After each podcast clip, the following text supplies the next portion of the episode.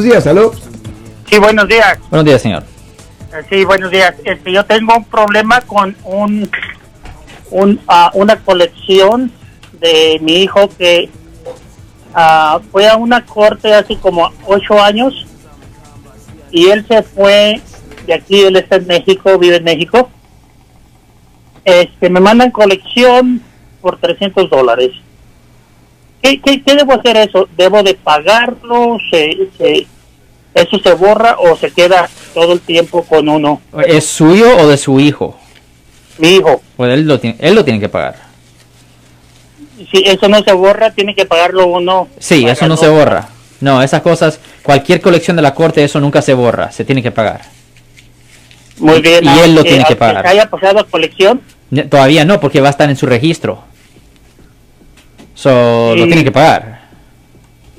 y si tenía entendido que uno no, si se, se puede negar uno a pagar a una colección porque usted nunca hizo un contrato con una colección. No, no, no, estamos hablando de algo que vino de la corte. Ajá. Usted me dice que esto es una colección de algo que vino de la corte.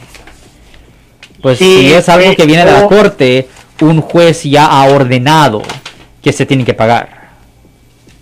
Muy bien, aunque sea de colección, a una compañía de colección. Sí, por ejemplo, le voy a dar un ejemplo. En el condado de Contra Costa, cuando un juez determina que alguien tiene que pagarle dinero al Estado, Lo siento por la interrupción, su video va a continuar monetariamente.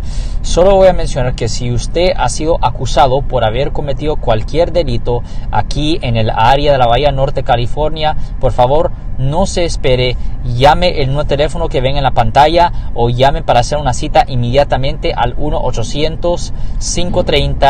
1-800-530-1800. Recuerden, yo soy el abogado Alexander Cross, abogado criminalista aquí en el área de la Bahía Norte, California. Ah, lo que pasa es que hay una compañía privada que se llama Alliance One en el condado de Contra Costa. Es una compañía privada y se tiene que pagar a esa compañía privada para pagar las multas de la corte. Pero si es una multa de la corte, eso es porque, si vino al correo, es porque su hijo ya fue ordenado por un juez a pagar esa multa.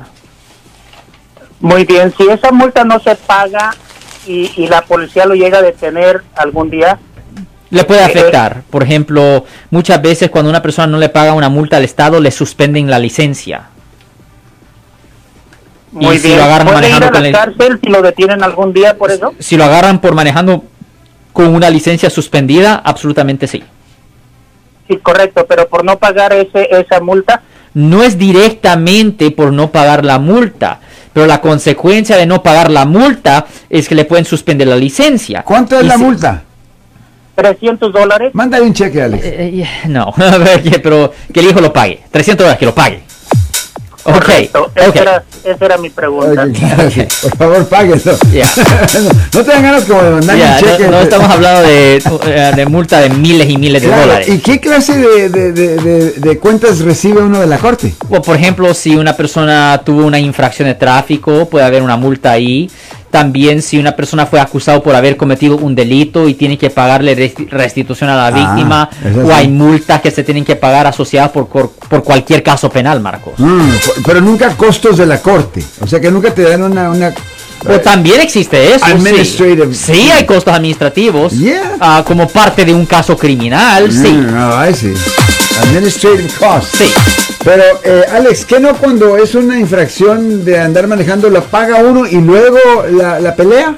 ¿O no necesariamente? No, ah, no. Normalmente las infracciones de tráfico se pagan después de que la persona ya se ha, ya se ha sido encontrado culpable por haber cometido la falta o si la persona ignoró aparecer en corte y pues ahí es cuando mandan los pagos a colecciones automáticamente.